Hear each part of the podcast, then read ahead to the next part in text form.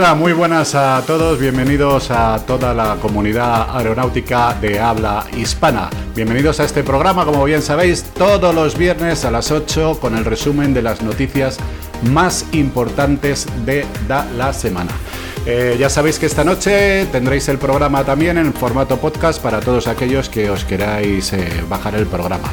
Eh, como siempre, está a mi lado mi copresentador y querido amigo Oscar Molina, que está aquí con, con nosotros. ¿Qué tal, Oscar? ¿Cómo vas? Ahora.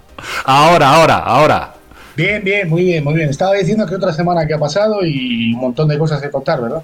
Sí, muchas cosas que muchas cosas que contar es verdad y no solo muchas cosas que contar, sino que hemos tenido un evento muy importante, como bien sabes en Madrid, que ha sido Fitur 2021 y que bueno luego luego te, contaré.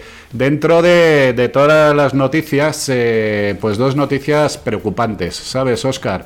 Eh, la primera de ellas hace pues referencia a a la denuncia que ha puesto el Sindicato Libre de Trabajadores Aéreos, SLTA, que son, digamos, los mayoritarios en este sector, y que denuncian.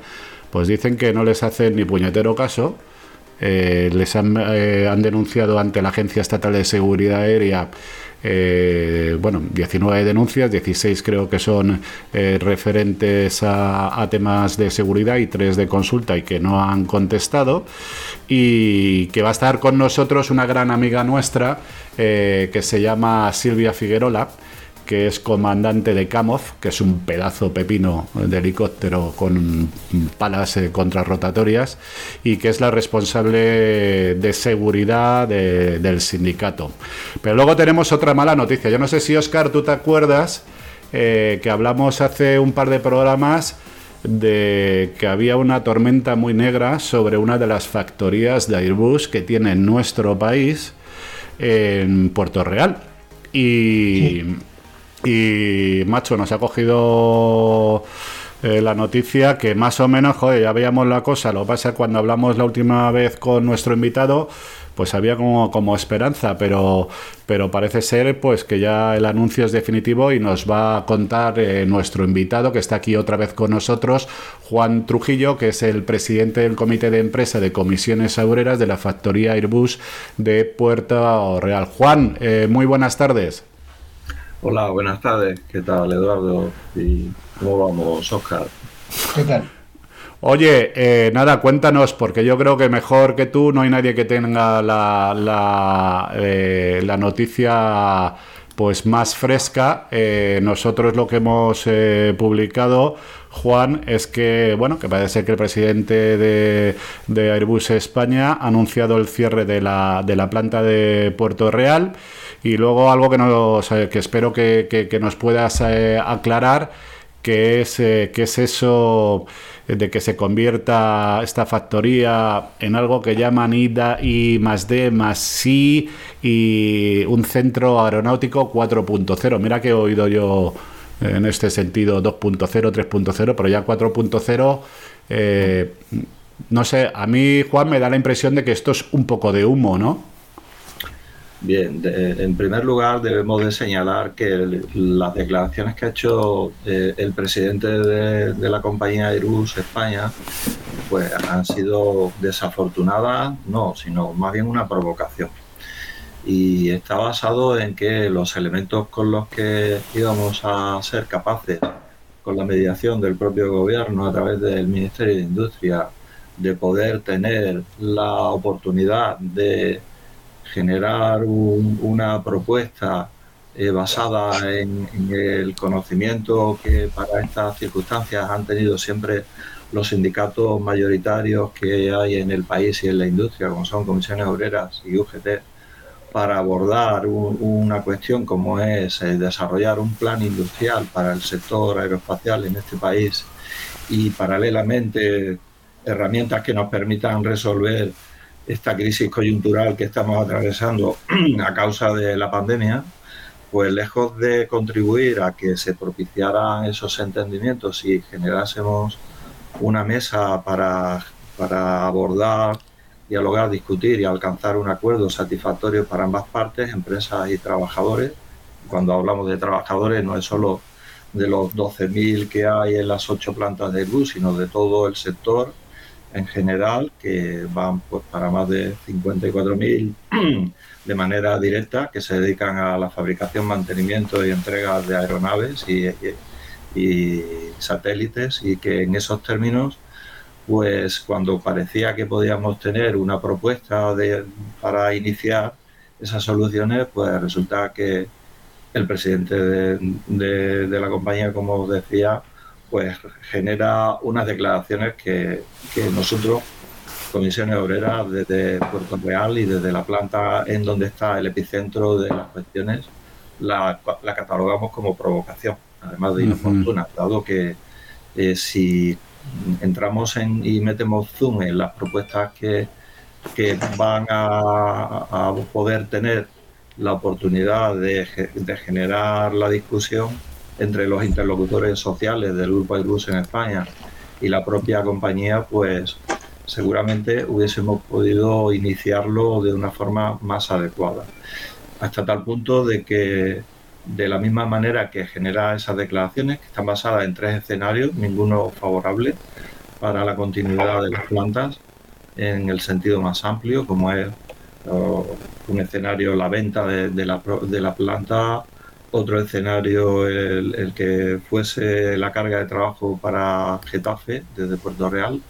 Y el otro escenario que nos fusionásemos pues con la otra planta que hay en la provincia de Cádiz de, de Airbus, pues resulta que no es precisamente lo que nosotros entendemos como una propuesta de entendimiento. Y además está basado en algo que es que a causa de esta crisis todos hemos debido de aprender una gran lección en este país como es que ya es hora de volver a recuperar el peso industrial incluso el PIB que ha tenido la industria en el pasado y que ya desde la última crisis que tuvimos en el 2008 hasta ahora, lejos de recuperar, lo que hemos ido perdiendo peso en la industria, perdiendo, por tanto, capacidad de generar desarrollo tecnológico desde nuestro país a través de empresas cabeceras como es el, el grupo Airbus en este país y que históricamente pues somos uno de los 10 países en el mundo que somos capaces de desarrollar pues aeronaves a ciclo completo y que está basado en, este activo que tiene más de 90 años de, experiencia y que en la, en la, provincia de Cádiz precisamente se desarrolló la segunda fábrica de, de componentes aeronáuticos en este país y que desde entonces lo que hemos estado es contribuyendo y aceptando todos los retos, incluido empezamos con un hidroavión de Dornier en el año 27 y, el, último gran proyecto que abordamos desde Puerto Real es la entrega como prefal de, de, todo lo que se ha podido fabricar en el, en el tejido aeronáutico español. Desde Puerto Real era el ensamblado final del estabilizador horizontal y del 380 gracias a nuestra conexión marítima y debido sobre todo a que eh, las dimensiones de estos componentes del superavión de, pues no cabían en el Beluga, el avión de transporte, y que por eso se apostó fuertemente por esta planta. Porque entiendo que tiene acceso por mar, ¿no? Correcto, estamos a, a, tiro de piedra de, los muelles de la bahía de Cádiz.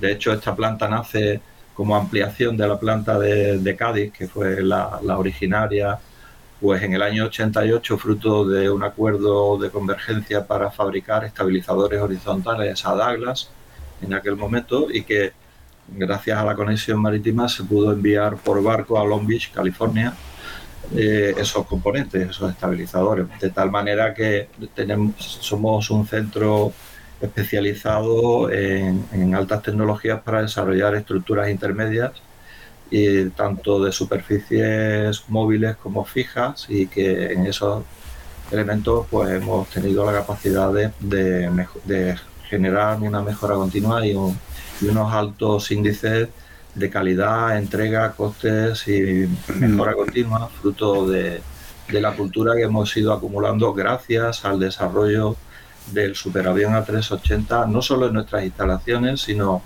en todo lo que es el tejido industrial. No olvidemos que, que Airbus es la, empresa matriz en nuestro país Mm. Sin embargo, desde hace 20 años, desde que nos integramos desde construcciones aeronáuticas a lo que luego fue EADS como un conglomerado industrial europeo con aportaciones de cada país, en este caso la española a través de casa, hasta el día de hoy, lo que hemos estado es duplicando no solo el empleo, que también, sino ampliando notablemente el tejido industrial auxiliar, hasta el punto de que tenemos...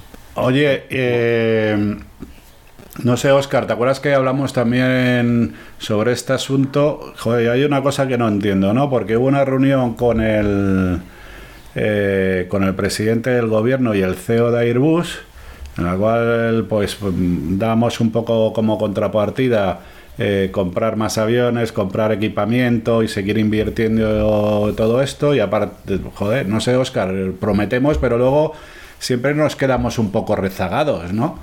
Eh, sí, bueno, es un poco nuestra historia de siempre. A mí es que se me ocurren tantas cosas que decir que es que yo creo que, tendría para todo el programa para mí solo, de verdad. Como te digo, o sea, no, me parece, o sea, es algo, es algo que, es que además duele. O sea, duele como español, como español, duele.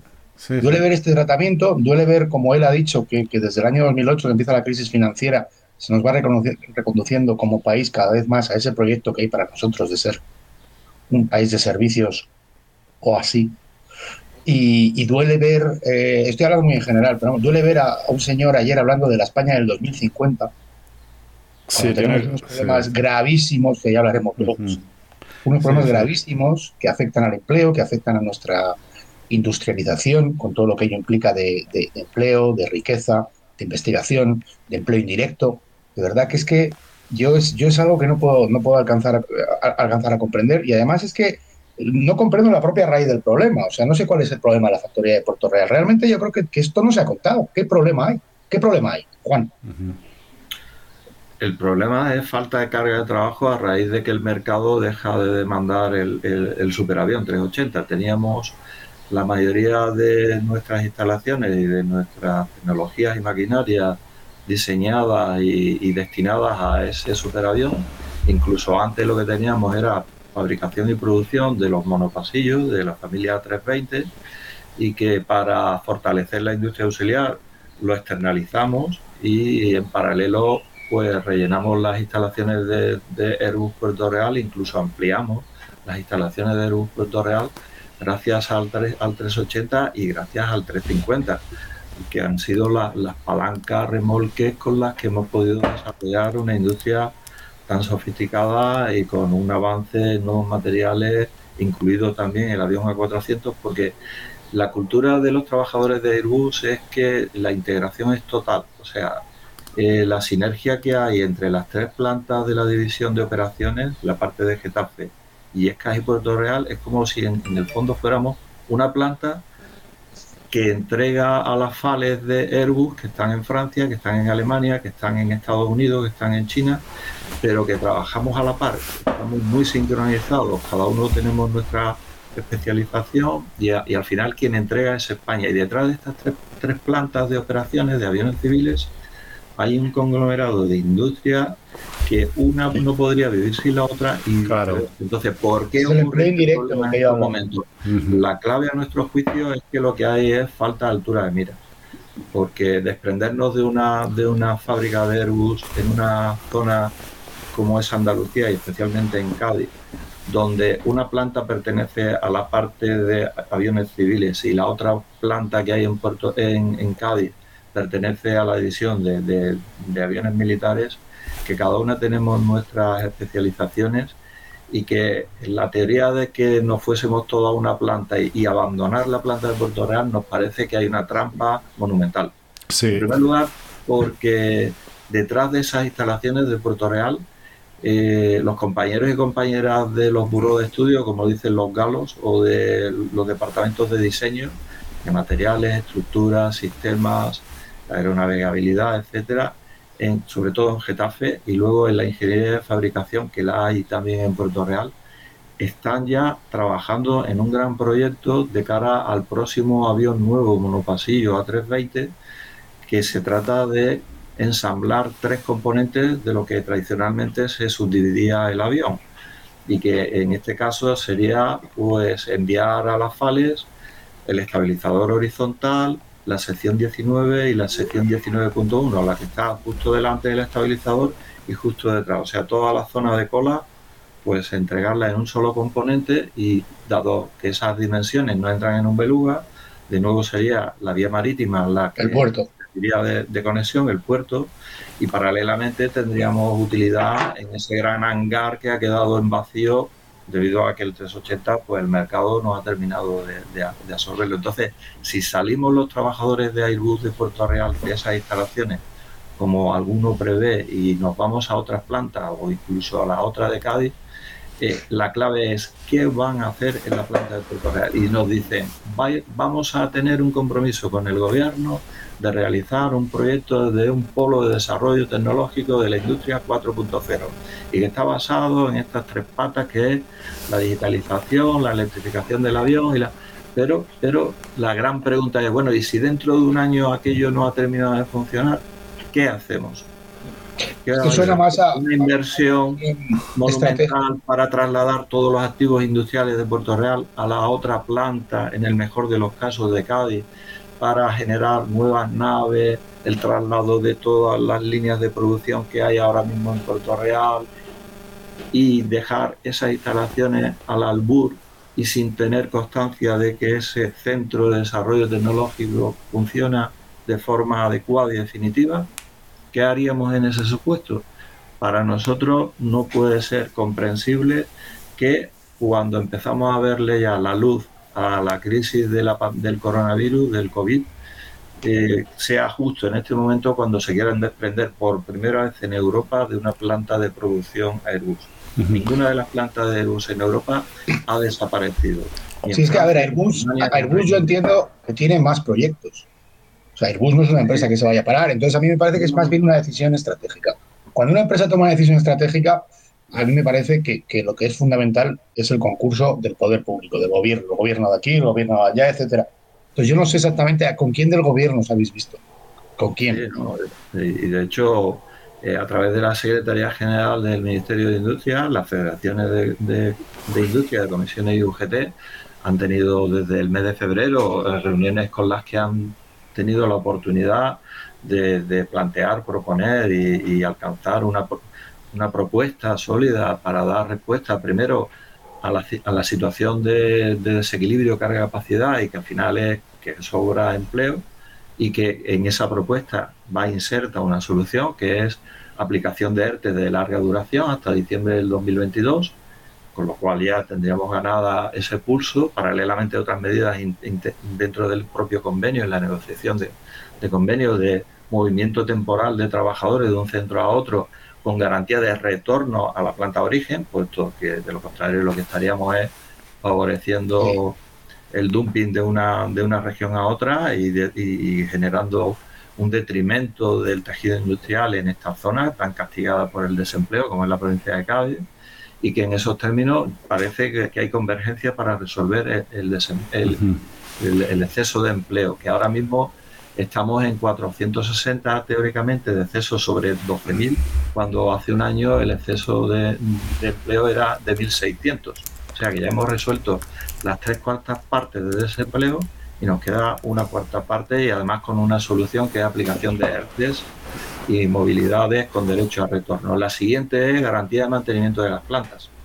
Y en todas las plantas hay, digamos, eh, soluciones naturales que permiten resolverlo y en esa órbita es por la que queremos que Puerto Real sea también una más que continúe dentro del esquema y el perímetro de luz.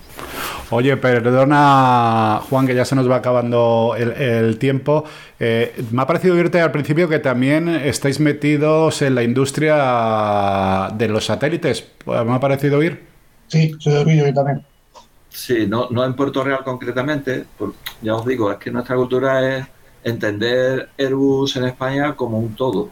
Y de hecho, cada vez que hemos tenido épocas de desequilibrio de carga de trabajo entre cada una de las tres divisiones, helicópteros, eh, defensa espacio o, u operaciones, hemos tenido oportunidad de transferir carga de trabajo de una división a otra. Ah. El problema de ahora es que no existe exceso de carga de trabajo. Sí, pero yo, yo te hago esta, esta apreciación y también Oscar, no sé si has podido leer que precisamente esta semana en Aire y Indra han anunciado que van a poner una constelación de satélites ahí arriba, ¿sabes? De 200 satélites, ¿no? Supongo que se tendrán que construir en... Son nanosatélites o minisatélites que sirven para la mejora de la comunicación en, los conos de silencios que tenemos todavía eh, por ahí por el aire. y no lo sé, no tengo ni idea. Voy a tener la oportunidad esta semana de eh, de, asistir a un desayuno y preguntaré sobre la posibilidad esta, porque si, si tienen que construirlos, y además sabéis que España tiene tecnología para construirlo, y como tal nos ha contado Juan, eh, mano de obra especializada en un sitio que es único y que yo creo que ahora es el momento de empujar. Totalmente de acuerdo con lo que dice Juan, que parece que no aprendemos de nada. O sea, parece que no aprendemos de nada. O sea, nos viene esta pandemia con, con, pues ha sacado a la luz la gran dependencia que tenemos de, de, la, de, servicios y ahora lo que hay que apostar es por la industria. Juan, muchísimas gracias por estar con nosotros. Eh, ya sabéis que nos tenéis a vuestra disposición. Cualquier noticia, pues te agradezco pues que nos, que nos lo dijeras directamente. Y, joder, esperamos verte con buenas noticias la próxima, la próxima vez. Desde aquí empujaremos, ¿eh? empujaremos, como siempre lo hacemos. A, vosotros no, no, tengáis duda que desde el conjunto de las plantas de luz y trabajadores vamos a seguir peleando porque la planta de luz Puerto Real no se cierre y que siga dando esos frutos que hasta ahora ha venido dando al final a la sociedad y que en esa, lejos de destruir industria, lo que hay es que empezar a reconstruir la industria que ya habíamos perdido. Gracias. Oye, Juan, una curiosidad. Tú sabes que estás hablando no conmigo, sino con Oscar, que es el cliente final de vuestro producto. Era, era. Era, ¿eh? Volaba el A380. Pues, vamos, pues no sabes qué orgullo nos da que desde Cádiz, que parece mentira, se hayan construido incluso eh, en los boletines de servicio de mantenimiento haya gente que haya nacido en Cádiz, se haya formado en Cádiz y que siga pues por todo el mundo trabajando y dando la altura que se tiene en este país de especialización y de formación en materia aeronáutica. No podemos perder ese, esa herencia del pasado y tenemos el compromiso de trasladarla a las próximas generaciones. El trabajo es excelente. Pues desde el punto de vista del operador, te digo que el trabajo es excelente. Bueno, pues nada, Juan, muchísimas gracias y, nos vemos en la próxima, que tenemos a nuestra siguiente invitada a la espera. Bueno, hasta luego. Chao.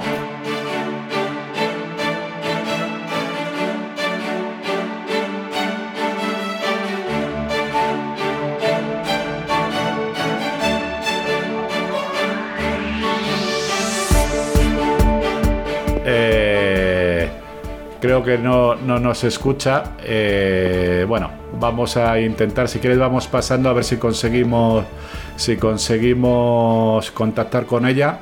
Eh, eh, está mandando una nota que a rato, a rato se va. nada, Oscar, si quieres pasamos a, a, la siguiente a la siguiente noticia. Sabes que, joder, que este, esta semana ha estado, ha estado Fitur. Y Fitur, que pues con, unas eh, pues normas de para, para por todo este tema de la pandemia bastante bastantes fuertes. De hecho, nos han pedido que nos hiciéramos una prueba de PCR antes de, de asistir. Y y ha estado, la verdad es que bastante bien. No es que hubiera mucha gente, porque todavía no hay mucha gente, y yo creo que los requisitos estos de las PCRs, eh, pues ha echado un poco de atrás, pero, pero ha estado interesante desde el punto de vista del operador. Y una de, los, de las, de, las eh, ruedas de prensa que hubo eh, fue joe, con Iberia. Y. Y la verdad es que, joder, me gustó mucho, me gustó mucho eh, ha presentado lo que ellos llaman eh, Next Chapter, que es como una especie de abrir un nuevo capítulo. Y ahí pude estar con el nuevo presidente, con Javier Sánchez Prieto, y, joder, y me ha dado, la verdad me ha dado muy buena impresión.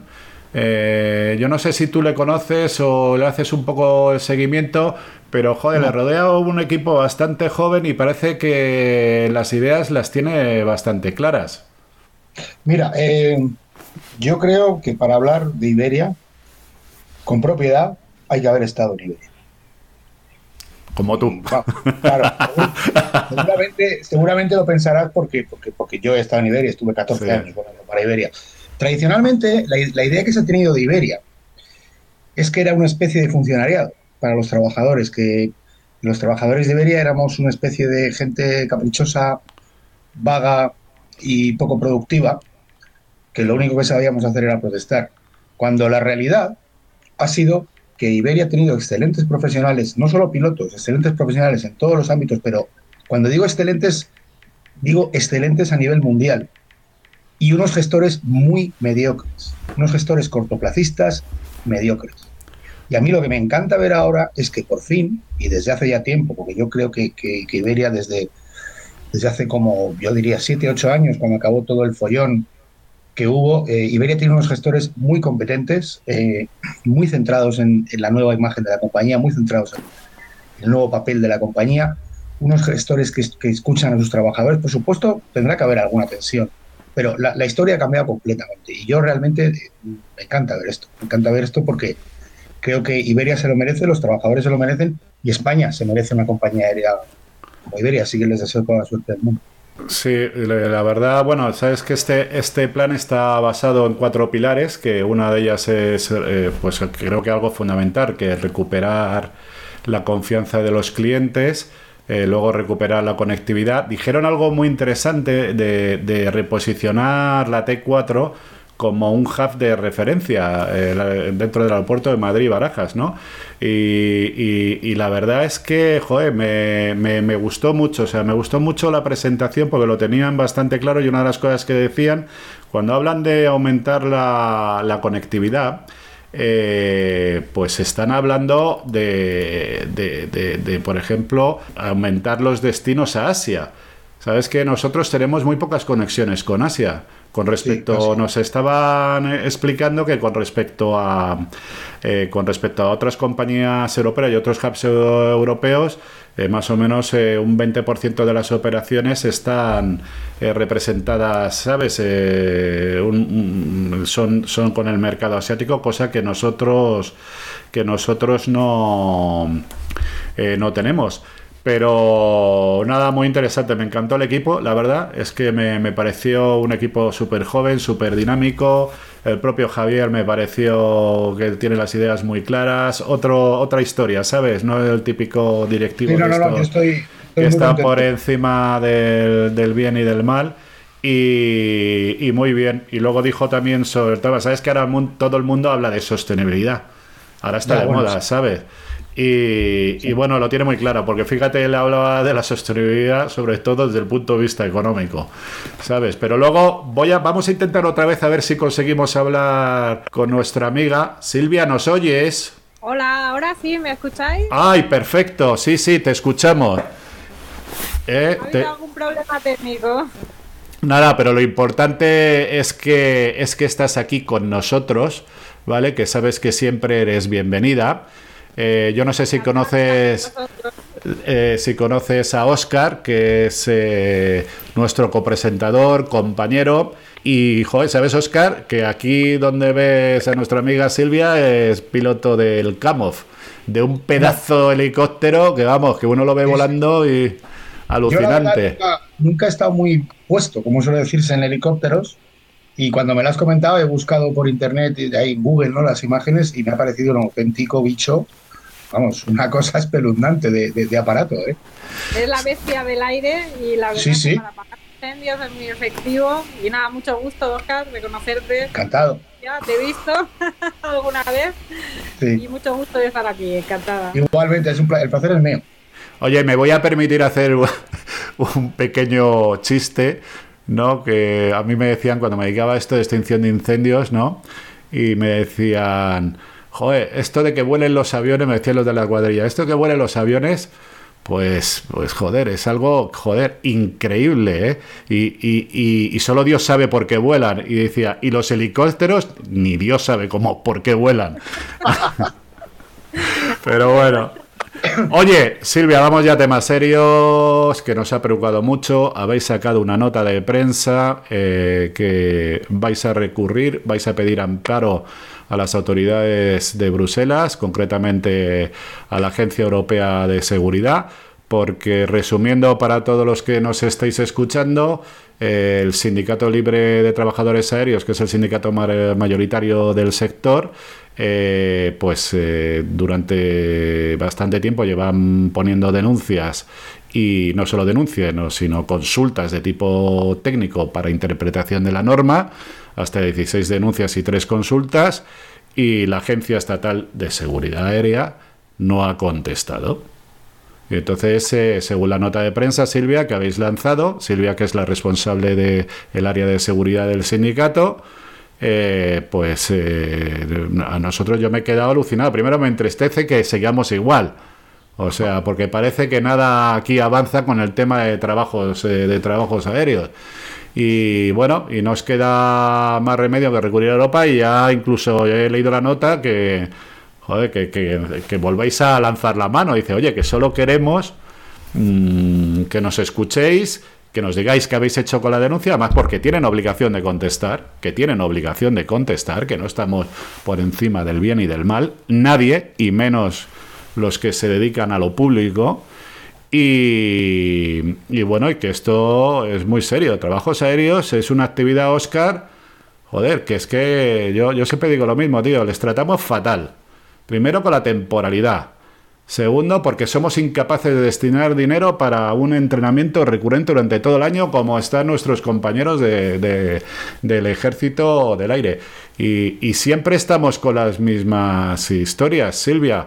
Pero bueno, cuéntanos, porque yo con esto me enciendo y prefiero que me cuentes tú. Eh, pues un poco nos cuentes cómo ha sido todo esto y qué os ha llevado a recurrir a Europa para, para que os ampare.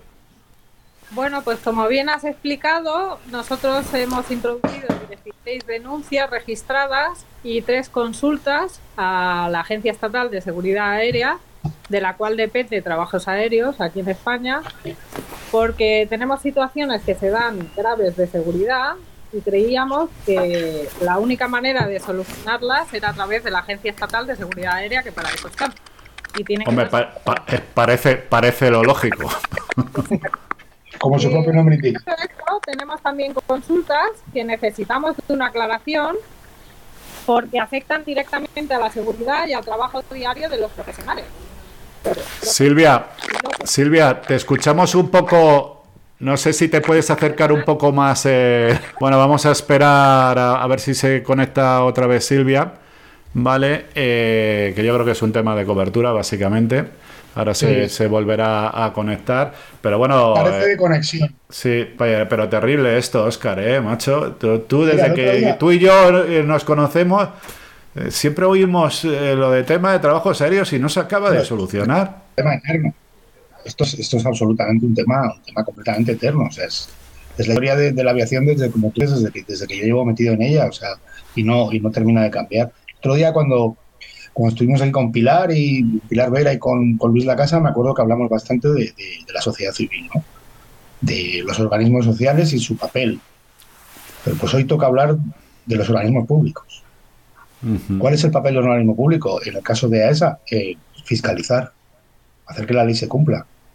Si ese organismo no es capaz de hacer, de hacer su labor, algo tan simple como que la ley se cumpla, ese organismo, o sea, quiero decir, habrá que hacer algo habrá que hacer algo. Lo que no me parece de recibo es que tú estés denunciando fallos de seguridad constantemente y, ni siquiera te conteste. Ni siquiera te conteste. Eh, bueno, Oscar, que lo que estábamos hablando, sí, yo, joder, es que aparte es de, es de pedir responsabilidades. Yo es que no entiendo, macho, que la, que la administración no dé respuestas. O sea, no, no, no, no puede ser. O sea, eh, sigo, mira, me, por curiosidad, porque cuando mandaron la nota al sindicato, eh, hacía referencia al, paso, ¿no? Eh, que el, paso precisamente es el, a ver cómo lo defino yo, es el plan de acción de seguridad operacional, ¿vale? Que está muy vinculado con el peso. O sea, el paso es qué vamos a hacer. Eh, no, es que es verdad, porque se llama peso, paso y tal. Pero qué vamos a hacer, cuáles son las políticas activas, por decirlo de alguna manera. Todavía siguen hablando, todavía siguen hablando de mejorar las bases de incendios. No, sí, todo eso se le da muy bien. Todo esto se les da muy bien. O sea, escribir sobre un papel. es, es, no, pero es luz pero no solo alucinante, porque yo no sé si sabes que yo en el 2005 me, me, me recorrí cincuenta y tantas bases de incendios para recoger datos. Entonces ahí, joder, hicimos el estudio público que era un puñetero escándalo. Y todavía leo en el, en el paso, todavía sigo leyendo en el paso, que todavía eso no está solucionado que todavía están con un plan que se llama el PRIA, no sé qué rollos, para que cumplan más o menos, joder, con, con, unos mínimos de seguridad, con unos mínimos de seguridad. Y luego encima, es que tú lees, perdóname Oscar, es que lees, lo lees, y encima mezclan trabajos aéreos con aviación general. Joder, es que ya, ya está bien, ya está bien, ya está bien. El ah, es la respuesta que te dan cuando tú, eh, cuando les haces algún requerimiento. Paso. Sí. Eso es. Sí, sí. Pues eh, tenemos a, esto, tenemos a Silvia congelada. A ver si coge más cobertura, que no sé si, si, si nos oye. Eh, y, y, nada, y eso, y lo, yo la verdad es que con estas cosas, Oscar, me, me caliento, la, administración Pública, la administración pública no es la empresa privada, no es deseable que sea la empresa privada, ni es deseable que, los criterios de, los criterios finales de finalidades de la, de la, de la administración pública sean los de la empresa privada. Pero sí es deseable que en algunos se como una empresa privada. Si tú mañana vas en una empresa, vamos a hablar de una empresa la que sea, una grande, y hay un departamento de seguridad y alguien, otro departamento, hace una denuncia sobre prácticas que vulneren la seguridad, es, impensa es absolutamente impensable el Departamento de Seguridad no conteste. Es que es absolutamente impensable. es absolutamente impensable. Entonces, ¿la, administración pública es la empresa privada? No, no tiene, no tiene un criterio de lucro no, y tiene que moverse por otro tipo de criterios y tiene que servir al interés general.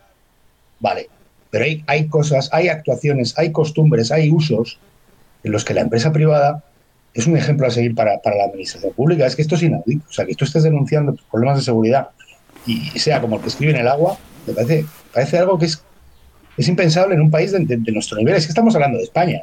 Sí, sí, no, y, luego lo que, es, es eh, eh, alucinante, joder, es que dices de la empresa privada pública, es que la, la pública tiene que tener una mayor responsabilidad. es que tiene que tener mayor responsabilidad, es que es público, te dedicas a los ciudadanos. Y en este caso, que son trabajadores coño, que se, se están jugando el tipo, coño, y es que nunca les damos respuesta. Es que yo, sinceramente, es que estoy ya, cada día estoy más cabreado. O sea, encima de tratarles como les tratamos, coño, que se están dedicando todas las puñeteras campañas de incendio a jugarse el tipo, no les tenemos dinero para ellos para un entrenamiento como Dios manda, que no sé por qué cojones no pueden pagar lo que se tiene que pagar por un contrato, coño, y seguimos en el 2021 con todas estas mierdas, coño. Bueno, joder, y perdonarlos estos porque me enciendo. Ya, presento yo, que te está cabreando. bueno, Silvia, continúa. Bueno, yo esta tarde he cogido un cabreo así como el tuyo, con una persona, parecido. Sí. Ah, muy parecido. Al final retomo el punto en el que lo he dejado, disculpar que parece que era un problema de conexión, he tenido que ir fuera para tener mejor cobertura. Ah, perfecto. Y bueno, eh, el tema es para nosotros, lo que hacemos es gestionar todos los problemas, sean de seguridad o de consultas de normativa, hacer nuestro trabajo como profesionales dentro de normativa, gestionarlo como sindicato y enviárselo a la Agencia Estatal de Seguridad Aérea, que es con quien corresponde darnos solución a todos esos problemas. Es sorprendente que durante todo este tiempo no se haya dado ningún tipo de solución y la verdad es que es bastante lamentable a nivel profesional porque nosotros necesitamos saber en qué entorno legal estamos trabajando. Dicho todo esto, esta semana, después de la nota de prensa, se han puesto en contacto con nosotros desde la dirección de AESA para cerrar una reunión en breve. Ah, hombre, hombre, buena ya noticia. cerrado el día y bueno, lo que nos transmiten es que bueno, que tienen intención de tratar todos los puntos que tenemos pendientes. Nosotros lo que queremos son soluciones. Después de tanto tiempo, lo que vamos a pedir y diría exigir es soluciones a todos esos problemas. Y otra parte muy importante es que la parte social que está excluida totalmente de negociaciones, de normativas, de regulaciones, que entre directamente a formar parte de esas negociaciones. Porque cuando te refieras cuando te refieres a la parte social, te refieres a todas aquellas personas que están vinculadas con la operación aérea, ¿no? Y Exacto. ah, vale, vale, vale, vale. Sí, todos los profesionales, los cuales nosotros abarcamos, que abarcamos desde rescatadores a pilotos, mecánicos, eh, sanitarios, incluyo a los bomberos forestales, me permito ese lujo porque creo que también tienen derecho a estar ahí y que tienen problemas y que también tienen que poder expresarlos y tener soluciones. Y bueno, vamos a ver qué sale de esa reunión, pero lo más importante es tener soluciones para la seguridad, para las normativas y tener claro en qué ámbito normativo nos movemos los profesionales, que tenemos lagunas a día de hoy y eso es totalmente inadmisible. Y bueno, tenemos tendida la mano, eh, parece que han cogido el guante, pero necesitamos soluciones y esa es la realidad. Bueno, también pedíais una cosa que también me ha sorprendido de vuestra nota, que no formáis parte de los, de los grupos de trabajo ¿no? De, de, la agencia para elaboración de normativas o modificaciones de, normativa. Sin embargo, sin embargo, está la empresa y además que lo he leído, que me parece muy bien el criterio que utilizáis, oye, que las empresas tienen que estar, que son una parte activa y que enriquecen, así como las asociaciones profesionales que tienen que velar por el buen ejercicio de, la profesión, ¿no? Pero, joder, parece lógico que vosotros, que sois los que estáis a pie de cañón, ¿no, Oscar? Seáis eh, una parte importante de, de, de, estos grupos de trabajo para trasladar vuestros conocimientos, vuestras experiencias y todo, ¿no, Oscar? Imprescindible, imprescindible, no importante, imprescindible. O sea, no se entiende sin ellos. Por lo menos yo no, yo no lo entendería sin ellos. Claro, es que además, eh, joder, eh, eh, que hacéis muy bien, me ha gustado mucho, pues que también mencionáis en los sistemas de gestión de seguridad. Los sistemas de gestión de seguridad integran a todos, como todos bien sabemos. Precisamente una de las bondades que tiene eh, y algún defecto que tiene, para mí el defecto que tiene que está basado exclusivamente en la confianza, si hay confianza entre operador y trabajadores, la información fluye y funciona el sistema. Si no hay confianza, si la información se oculta o todo este tipo de cosas, esto no funciona. Pero el SMS, que lo ponéis muy bien en la nota, por cierto, Silvia, eh, joder, es que tiene que integrar a todos los que forman parte precisamente para hacer unos buenos análisis de riesgo, eh, para proponer medidas mitigadoras, etcétera, etcétera, ¿no? Y además, ese grupo de profesionales que forman parte de la operación, aunque no sean tripulación, eh, eso también tienen derecho a poder exponer cuáles son las situaciones que ellos detectan que se tienen que solucionar. Cualquier profesional que esté relacionado con la operación todos somos profesionales, tenemos la suerte de que en, trabajos aéreos tenemos eh, compañeros que llevan años como nosotros haciendo este trabajo, con lo cual todos somos conocedores de los puntos fuertes y los puntos débiles. Y es una información que es eh, muy valiosa para poder mejorar y para hacer las cosas mejor. Por parte de todos. Sí, pero eh, hay, hay, un tema que yo también quiero decir en defensa de las empresas. O sea, Oscar, es que uno de los problemas que hay es que este tipo de, servicios son contratados por las comunidades autónomas.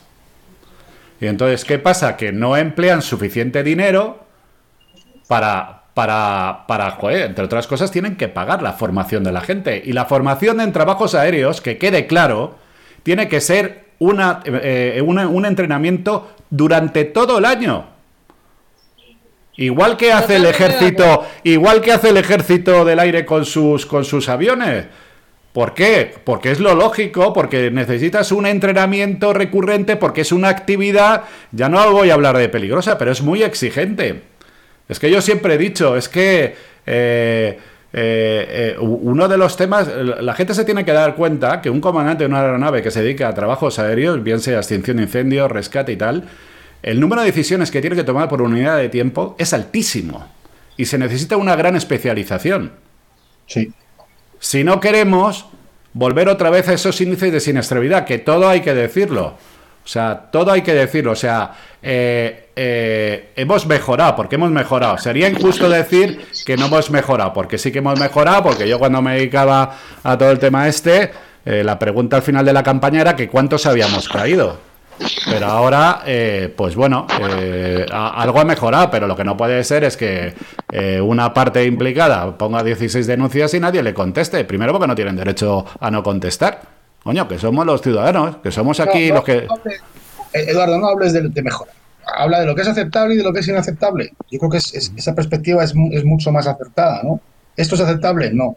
Hemos mejorado, me parece fenomenal. Enhorabuena, pero no es aceptable y, bueno, y si me hablas de comunidad autónoma, claro, es que no vamos a entrar como siempre. Al final acabamos hablando de politiqueo. sí, sí, sí. Hay temas, hay temas Eduardo, que, que son, Eduardo y Silvia, eh, que son, que son eh, digamos, de, interés general o de, política nacional. ¿Por qué, ¿Por qué el ejército del aire tiene entrenamiento? Porque es un tema que se, que se, al, que, al que se, se aborda nacionalmente, desde, desde un punto de vista del país pero, pues, el, medio pero el medio el medio ambiente que sepa yo es algo de todo el país.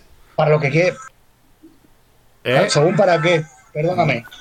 Para qué según para qué sí no no te quiero decir no desde mi punto de vista eh, sino desde el punto de vista salvamento marítimo son claro salvamento marítimo por ejemplo son temas de nuestros compromisos a nivel internacional evacuaciones médicas, joder, yo creo más que eso, eh, no, no, no hay nada, no sé, no sé. Eh, Silvia, yo creo que es lo que me entristece es que eh, estamos en un bucle y nadie quiere y nadie quiere ya dar un paso adelante. Ya está bien, ¿eh? Ya está bien. Necesitamos un compromiso, compromiso y una actuación para poner remedio al bucle en el que estamos y salir de ahí. Necesitamos que todo esté para todas las partes igual. Trabajar en un ámbito en el que conozcamos cuáles son las normas reales. Que si hay algún tipo de duda se interprete, pero se interprete con todo el mundo y que los profesionales sepan qué es lo que estamos interpretando y al final cuál es la resolución. Que a día de hoy eso no existe y es gravísimo. Es, anticonstitucional, Silvia, es anticonstitucional. Eso es lo que tú estás hablando. Conocer las normas, eh, lo que se dice coloquialmente es saber a qué atenerse, tiene un nombre, se llama seguridad jurídica, y eso viene en el artículo, creo que es el 4 de la Constitución. O sea, estás hablando, no, es, es que es, es anticonstitucional que tú no sepas a qué normativa tienes que referirte a la hora de realizar tu lado profesional. Tenemos mucha normativa. Tenemos mucha normativa y las conocemos, pero el problema son las interpretaciones. Y ahí entramos en problemas serios de seguridad. Y entonces, pues cuando han habido. Claro, pero si tiene eso, si necesitas una aclaración, como habéis hecho vosotros, que me, si no me equivoco son tres, pues lo normal es que alguien se dirija a vosotros y digo, vamos a ver, la norma hay que interpretarla por esto, pero además hay que interpretarla por esto, por esto y por esto. Que voy, yo voy más allá, que a mí me resulta personalmente y profesionalmente totalmente incomprensible que se interpreten normas por parte de la Agencia Estatal de Seguridad Aérea o aclaren normas con las compañías, que me parece perfecto, que eso se tiene que realizar pero que esas mismas aclaraciones nos trasciendan para quien al final tiene que cumplir esas normas, que somos los profesionales. Claro. Estamos totalmente desamparados. O sea, nos tenemos que creer lo que nos están diciendo sin ningún tipo de cuestionamiento de nada. Y cuando hacemos la consulta al órgano regulador, que yo creo que esa información debería de salir directamente en el momento que eso sucede, los principales interesados y afectados somos los profesionales. Deberíamos tener esa información al instante y no la tenemos. Y cuando hemos consultado, no se nos ha contestado. Es, que, eso no es admisible. Yo no, entiendo. Yo no sé si alguien de los que está por ahí arriba escucha este programa, que lo dudo, pero bueno, por si acaso, eh, vamos a ver, esto es inadmisible. O sea, no, no, no puede ser. O sea, primero, que no tenéis ningún derecho a no contestar. Si es que, eh, eh, vuelvo a decir, en la cúpula está el ciudadano arriba y luego todo lo demás está abajo. Y estáis obligados a contestar. Joder que ya está bien. Y a las comunidades autónomas os digo exactamente lo mismo. A ver si tratáis mejor a, toda esta gente, ¿vale? Que viene que os hacéis las fotografías a principio de campaña, ¿eh?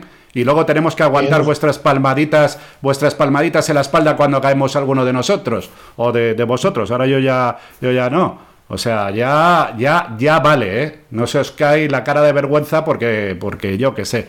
Pero bueno, Oscar, te paso a ti. Sí, veo que te estás calentando otra vez. Sí. Menos mal que está Oscar, ¿sabes? Porque Silvia, que por eso tengo un, Es que el problema de este tema es que alargarlo en tantísimo, tantísimo, tantísimo en el tiempo, al final genera un callo, un callo y ese callo al final sale. Es, es, naturaleza. Y estamos en ese punto. Sí. Sí. Bueno, pues, sí. Eh, no es el 4, es el 9. Lo, he mirado porque no me suena lo que he dicho. El artículo 9, el principio de la legalidad y la seguridad jurídica. O sea, es lo dice la Constitución. Es tan básico como sí. eso.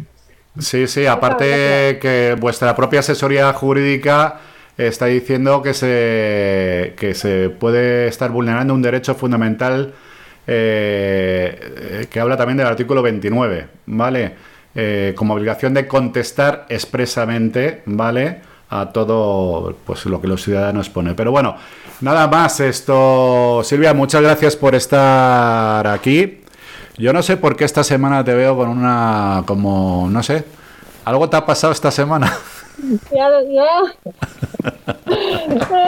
Al final.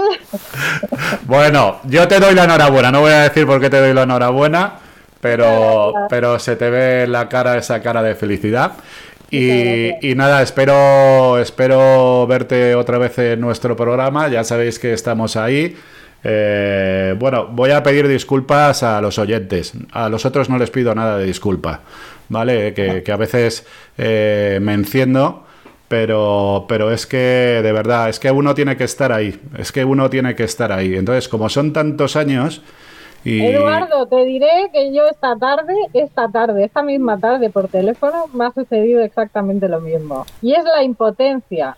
El, el ver que las cosas se repiten y que nadie soluciona absolutamente nada. Y esa impotencia y rabia de tanto tiempo de estar buscando una solución, porque lo que buscamos son soluciones y que se mejoren las cosas. Y ver que eso no llega nunca, al final llega un momento en el que me pasa lo mismo que a ti, me ha pasado hoy. Ya, yo lo que pasa es que, claro, eh, eh, de cara a los oyentes, pues, pues tengo que pedir disculpas. Es que es verdad, tengo que pedir disculpas y uno tiene que ser humilde y lo siento, lo siento mucho. Vuelvo a repetir, a los otros no les, no les pido disculpas de nada, ¿vale? Porque, porque creo que, que, os están tratando muy mal y nos dan eh, que estamos hablando de seguridad. Y cuando hablamos de seguridad, y Silvia, a ti te ha pasado como a mí, eh, sobre todo hemos perdido muchos compañeros. ¿Sabes? Que es que la gente no es consciente de todo esto. Y, eso pues toca el corazón. Es verdad, tengo algo personal en esto. No me importa reconocerlo. Vale, pero bueno, Silvia, eh, un beso muy grande. Eh, cuídate en la campaña, por favor. Y, nada, ya seguiremos hablando seguramente de este tema. Esperemos que alguien oiga algo y, decida poner soluciones. Un fuerte abrazo y nos vemos pronto. Silvia, muchas gracias por estar con nosotros. Besos a los dos y perdón por el inicio de la conexión. muchas gracias, que me encanta hablar con apasionados de trabajos aéreos. Que tienes que volver, que aquí vamos, te hace falta gente que le ponga el corazón en lo que hace, eso es imprescindible en, todas las profesiones. Y tú desde luego lo pones. Y Oscar, que mucho gusto y gracias por estar con vosotros. Un beso. Hasta luego, gracias.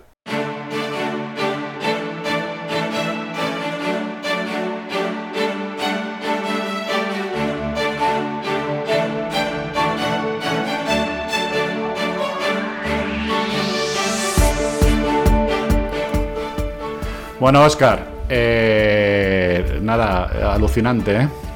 Poco se puede añadir, poco se puede añadir, pero vamos, es tan fácil como pedir a los organismos públicos que hagan lo que, lo que aquello para lo que, para lo que se crearon. Es así de simple, ¿no? Es así de simple. Oye, ya si quieres cerramos con ya la, la, última noticia. Bueno, estábamos hablando de Fitur, ¿vale? Que te quería contar, Joe, que la verdad que aparte de la, de la rueda de prensa con Iberia, que me, que, me ha gustado mucho, tuve la oportunidad de estar, tío, con Oscar eh, Subías, que es el CEO de una compañía que se llama World to Fly, que va a operar el 350 y que, joder, sacamos una exclusiva porque eh, según estábamos ahí, estaba hablando que le hice una entrevista que sacamos en, en, directo.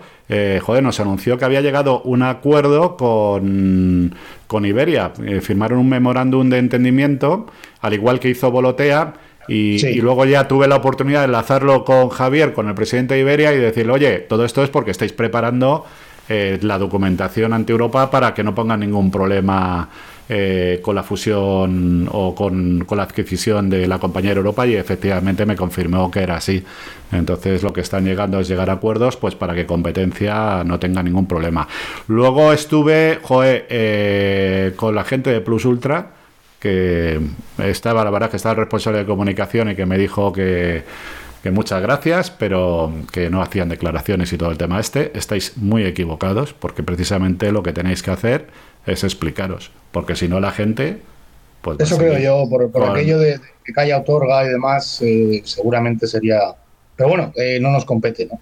No. A nosotros. Pero bueno, son con, con la sexta, con anécdota.